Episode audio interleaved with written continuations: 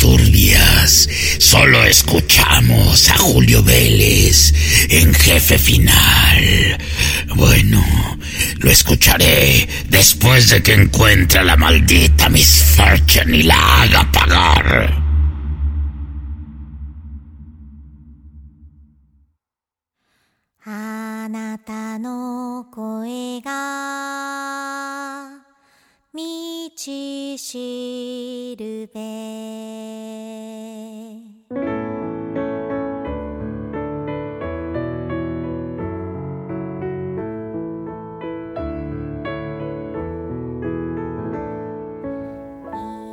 Mis queridos amigos, es un gusto saludarles en el programa número 31 de Jefe Final, su podcast favorito en español relacionado con los videojuegos, tanto retro, actuales, lo que viene más adelante y bueno, estamos muy contentos de estar en esta segunda temporada y estar disponibles en diferentes plataformas. Eh, ya con que les diga yo Boss Sprout, ya saben que hay de ahí se derivan todas las, conocidas, ¿verdad? Porque una vez que está uno en esa plataforma, también se distribuye en Amazon Music, Spotify, iBooks, TuneIn, iHeart, Google, Apple, Castro, Deezer, Player FM, Pocket, Pocket Cast, Listen Notes, Spotfriend, eh, Podcast Index, ¿qué más me falta? Overcast, Podcatcher, Castbox y Podcast Addict todas esas plataformas. Si tú nos estás oyendo desde Google, pero algún día quieres hacerlo desde Spotify, suscríbete, cuéntales a tus amigos y por supuesto sigan escuchando los podcasts de Spoiler Time. Yo soy el conductor de Jefe Final, soy Julio Vélez y me puedes seguir en Twitter en arroba Julio Vélez. Ahora bien, vamos a hablar de videojuegos como siempre, pero como en la fecha de estreno de este Jefe Final número 30 coincide con el estreno de una gran película anime y esto tiene que ver con mi otro podcast que es Okina Kokorotaku, vamos a hacer una excepción para que los que me escuchan en ambos podcasts, que se los agradezco mucho, tengan la referencia para esta grandiosa película. Y bueno, ya les di un spoiler tremendo antes de decir la calificación. Tengo que decirles que Violet Evergarden The Movie es una verdadera maravilla. Estoy muy emocionado de hablarles de esta película después de haber tenido la oportunidad de verla completa. Quiero decirles que lo que vamos a hacer es no dar spoilers. Pero quienes han visto los tres episodios en Netflix, que ahí está disponible todo en este momento, están los tres episodios de la serie, eh, está el, el spin-off de Eternity, por supuesto, y hay por ahí un episodio adicional. Todo esto lo pueden ver en Netflix y ponerse al día, se pueden echar un maratón de fin de semana. Pero lo que les voy a decir ahorita es que si no han visto absolutamente nada, no se esperen no se esperen y vayan por su boleto para ir a ver Violet Evergarden a partir del primero de abril de 2021. Espero que no estén oyendo esto en 2022, 2023, porque pues no van a aprovechar. Pero si lo están haciendo en este momento, aprovechen este fin de semana en México, en México, ¿eh? Porque acuérdense que también en Centroamérica se va a estrenar el 8 de abril. Ahí está muy interesante el fin de semana del primero de abril, que viene siendo la Semana Santa eh, por algunas religiones eh, de la cristiandad. Eh, va a ser el primero de abril, 1, 2, 3, ahí lo pueden estar viendo, disfrutando desde el jueves, perdón. 1, 2, 3 y 4 de abril. Ahí va a estar en cine, cine este, salas de cine Cinépolis. Una enorme cantidad, estamos hablando de más de 100 salas en toda la República Mexicana, Ciudad de México, Mérida, Monterrey, Querétaro, que es donde vivo yo, San Luis Potosí, eh, Tijuana, Torreón, Coahuila, eh, Tuxtla Gutiérrez. Un enorme abrazo a todos mis amigos que viven allá también. Y bueno, muy padre. Y a partir del 8 de abril, disponible en Guatemala, Honduras, Salvador, Costa Rica, Panamá, eh, Colombia. Es hermoso, es hermoso que Konichiwa esté haciendo este enorme esfuerzo porque la película se distribuya en América Latina. Y ahora, ¿Vale la pena ver Violet Evergarden la película? Por supuesto que sí. Vale la pena tanto si ya viste la serie como si no tienes la más remota idea de qué es Violet Evergarden. Vas a disfrutarla. La película es tan redonda que en sus 140 minutos te explica de qué se trata ese universo tan hermoso estilo steampunk, eh, el asunto de la guerra, hasta su idioma tan peculiar que tiene, todo te lo cuenta de una manera maravillosa si lo que quieres ser es ir al cine, regresar a una sala de cine y disfrutar de una grandiosa historia de drama, de amor, de humanidad.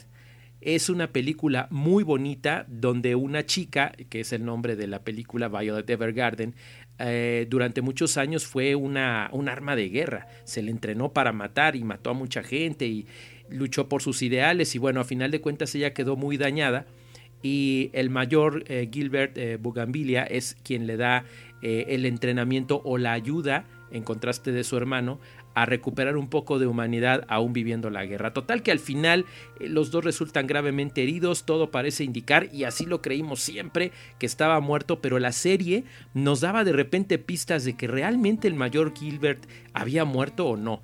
Esta película lo resuelve, repito, no vamos a dar spoilers de la historia, pero vamos, quienes eh, sabemos de la serie, siempre fue la constante, no ver qué caramba había pasado con eh, Gilbert si no había una tumba donde llorarle, ¿no? Entonces, esta película lo resuelve en dos horas 20 minutos de una manera hermosa, tiene dos subtramas eh, interesantes, una es muy bonita, una le da un cierre a esta recuperación de humanidad de Violet, la otra, francamente, yo la vi totalmente innecesaria. A mí me choca el, exceso en las narrativas de estar utilizando flash forwards y convertir la historia del presente en una especie de epílogo.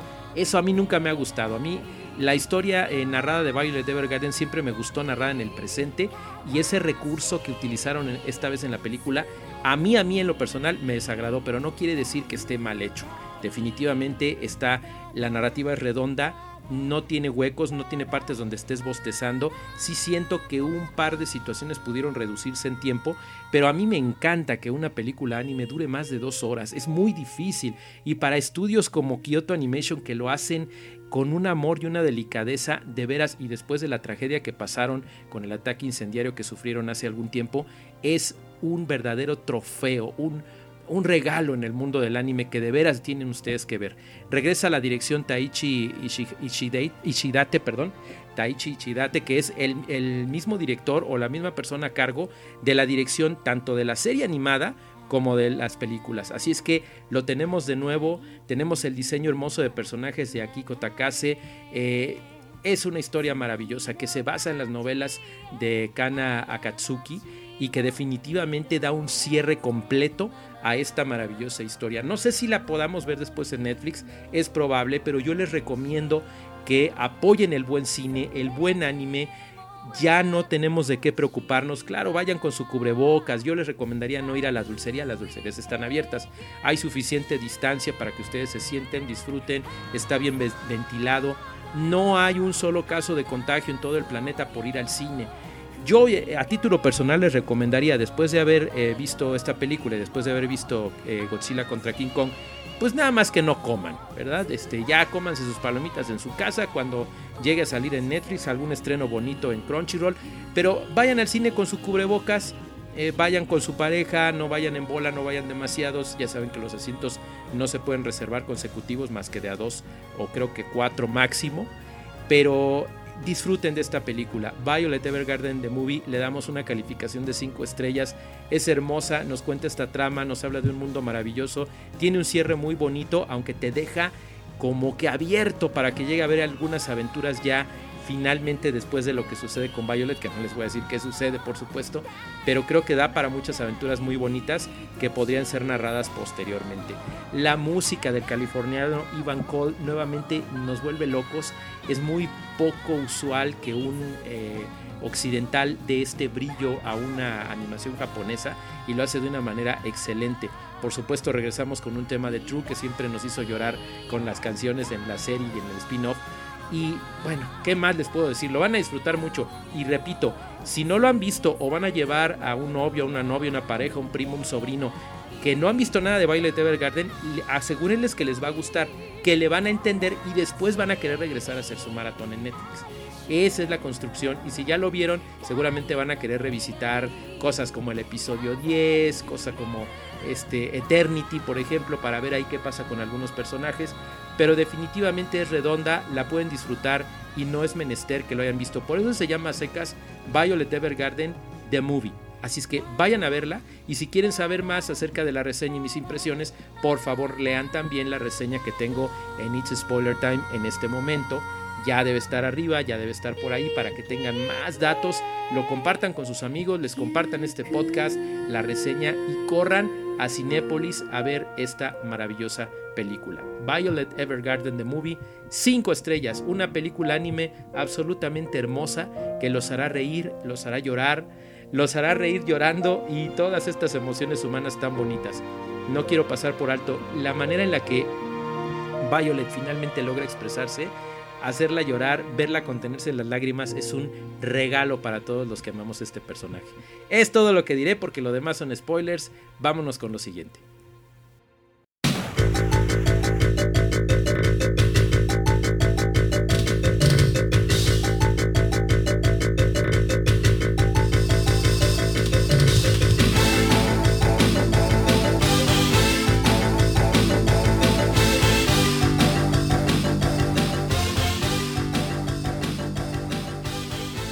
Segunda recomendación, y ya entrando directamente en el terreno de los videojuegos, porque si no me van a reclamar, es el genial Samurai Showdown.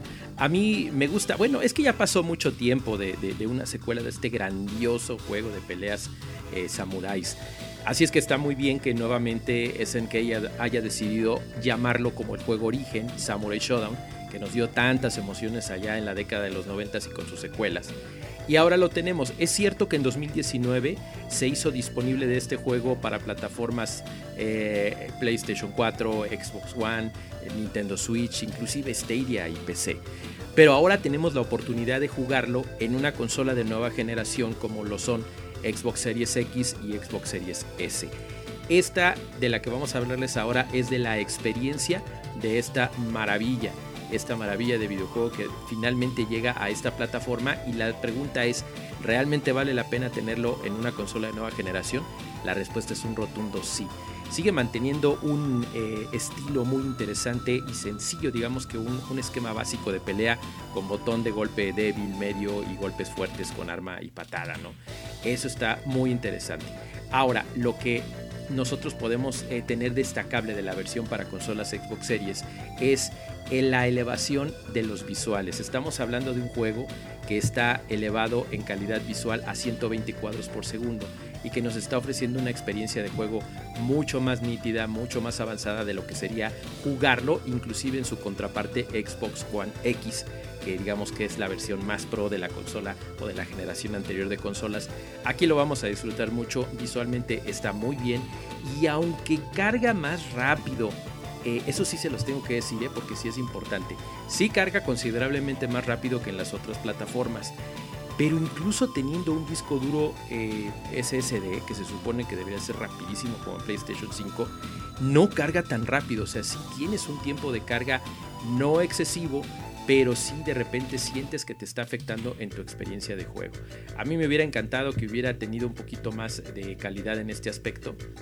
Bueno, mejor dicho que se hubiera arreglado un poquito más esto. Yo estoy seguro que no es cosa de SNK, eh, sino más bien del rendimiento de la consola, que si bien sí baja de 45 segundos de carga, que era tremendo antes a solamente 15, no es tan inmediato como echarte un round de Mortal Kombat que es prácticamente instantáneo. Lo cierto es que sí es una, una gran ventaja y una maravilla poder jugar este título, que además, ojo, si tú ya tenías esta versión en Xbox One, no tienes que pagar más, pues con Smart Delivery automáticamente ya tienes el juego de nueva generación. Eso está genial. Y si no lo tienes y nunca lo has jugado, pues es una excelente oportunidad para que regreses con esta maravilla de Samurai Showdown de SNK. Acuérdense que viene muy pronto un nuevo King of Fighters. Eh, eh, vamos a hablarles dentro de poco del eh, Collector's Edition de Neo Geo Pocket, que es una verdadera delicia. Ya se los estaré platicando. Pero SNK está muy presente en América Latina y es una emoción que se preocupen por traerlo también a Xbox Series XS, este grandioso videojuego de peleas que es Samurai Showdown. 120 cuadros por segundo es una cosa maravillosa. Ah, si ya tenían los DLCs anteriormente, automáticamente juegan también. ¿eh? Eso está padrísimo, les va a encantar. No se lo pierdan, por favor, y vámonos con lo siguiente.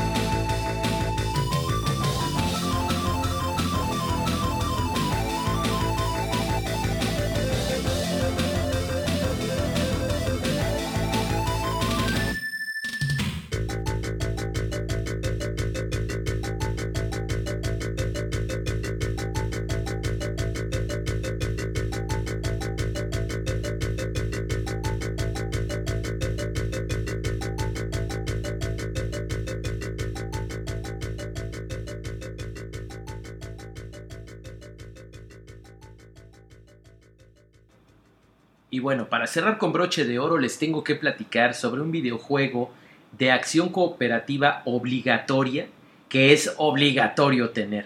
Ya sea tengan eh, PlayStation 4, PC, Xbox One, PlayStation 5 o cualquiera de las versiones de Xbox Series, no se pierdan It Takes Two. ¿Por qué es importantísimo este videojuego? Bueno, es de los estudios Haze Light, estos estudios suecos que nos han traído juegos tan impresionantes y emblemáticos y, enfocados principalmente a lo cooperativo como lo fue en 2015 Brothers, A Tale of Two Sons y mi favorito A Way Out, que en 2018 también dio mucho de qué hablar al tener a dos eh, personas que no tenían nada que ver una con la otra, que escapan de una prisión y tienen que estar interactuando de una forma increíble. Bueno, cada tres años estos estudios suecos nos traen de la mano del director Joseph Fares, que ustedes lo recordarán por su polémica en los Game Awards cuando estuvo criticando incluso a la Academia de las Artes y Ciencias Cinematográficas, pero es un creativo por excelencia y hace títulos realmente impresionantes. It Takes Two se trata de un videojuego descrito oficialmente como plataformas 3D, pero que al final del día combina una enorme cantidad de géneros en un título que como pretexto toma un matrimonio que está a punto de divorciarse, es absorbido a un mundo imaginario en el que se convierten en dos muñecos en escenarios gigantes, donde tienen que estar interactuando y cooperando uno con el otro no solamente para llegar al final de los retos, sino para reconciliarse. Una historia de amor al fin y al cabo, pero llena de muchas aventuras en las que inmediatamente vas a quedar enganchado y que les repito, obligatoriamente o de una forma obligatoria, tienes que jugar con un amigo, con tu pareja, para que puedan eh, en las diferentes dinámicas de juego, minijuegos que vas descubriendo, hay hasta 25 minijuegos competitivos que vas descubriendo y a lo largo de 12 horas de aventura recorrer una gran cantidad de ideas que aunque algunos critican y dicen que no profundizan, bueno, la idea es que no profundicen. Acuérdense de WarioWare que son un montón de minijuegos que ninguno se concreta pero te diviertes mucho. Aquí no son tan superficiales, tienen mayor profundidad, pero el asunto es la manera en la que se ejecutan y cómo exige de la cooperación del otro jugador para tener buen éxito. De la misma manera que a Way Out en su momento solamente necesitabas comprar uno y podías jugar con otro compañero ya sea desde tu sala de tu, de tu casa o en línea, solamente comprando un juego. Al otro le mandabas un pase y ya podía jugar automáticamente. Lo mismo sucede con It Takes Two, que de una manera maravillosa estos estudios, bajo la distribución obviamente de los geniales Electronic Arts, nos están trayendo un título muy emocionante que visualmente es asombroso. Ni siquiera parece que estén utilizando el motor Unreal Engine 4 porque lo que estamos viendo es algo más avanzado y no estoy hablando nada más de las consolas y las plataformas de nueva generación, sino que incluso en PlayStation 4, Xbox One y PC luce increíble. No puede estar en Switch por obvias razones, su exigencia visual es demasiado elevada, la forma en la que ocurren las cosas en dos pantallas o en una sola pantalla es sencillamente increíble, los efectos, jamás hay ralentizaciones, no hay pop-up y es simplemente maravilloso. Entonces de repente estás jugando cosas estilo Diablo, de repente estás jugando en un título de peleas, de repente de disparos, de repente Raygun. Hay muchas cosas que ves y son realmente asombrosas y sobre todo, que es lo que más nos gusta en este tipo de juegos, muy divertidas. No se lo pierdan, es un juego genial, está totalmente en inglés, con textos en español, que, que me encanta, me encanta eso, pero lamentablemente hay escenas donde es la acción tan trepidante que a menos que entiendas perfectamente bien el inglés, te vas a perder de muchas cosas. Yo te recomiendo que no, no te desconcentres leyendo los subtítulos, sino que te dejes llevar por toda esta genial aventura.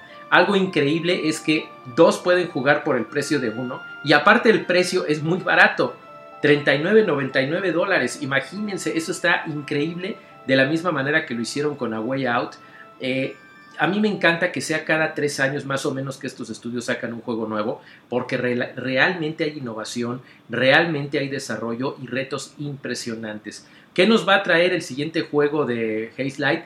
No lo sé, pero por lo pronto disfruten y adquieran indiscutiblemente de este gran juego. It Takes Two, ya disponible, repito, para PlayStation 4, PlayStation 5, Xbox One, Xbox Series X y S y por supuesto PC.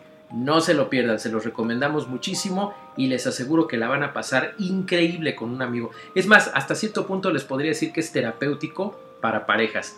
Cuando lo jueguen me van a dar la razón. Se los recomiendo mucho queridos amigos y con esto soy Julio Vélez. Síganme en Twitter en arroba Julio Vélez. Me despido por ahora de Jefe Final número 31. Recuerden que si nos están escuchando en Spotify, en Amazon Music, en Google o en Apple, hay muchas, muchas otras plataformas que pueden acceder desde Sprout y son prácticamente unas 15 plataformas diferentes. Así es que si su amigo tiene por ahí iHack Radio o iBooks, díganle que se suscriba también a Jefe Final, que es uno de los podcasts de Spoiler Time. Cuídense mucho queridos amigos y nos estamos escuchando en nuestra próxima emisión. Hasta la próxima.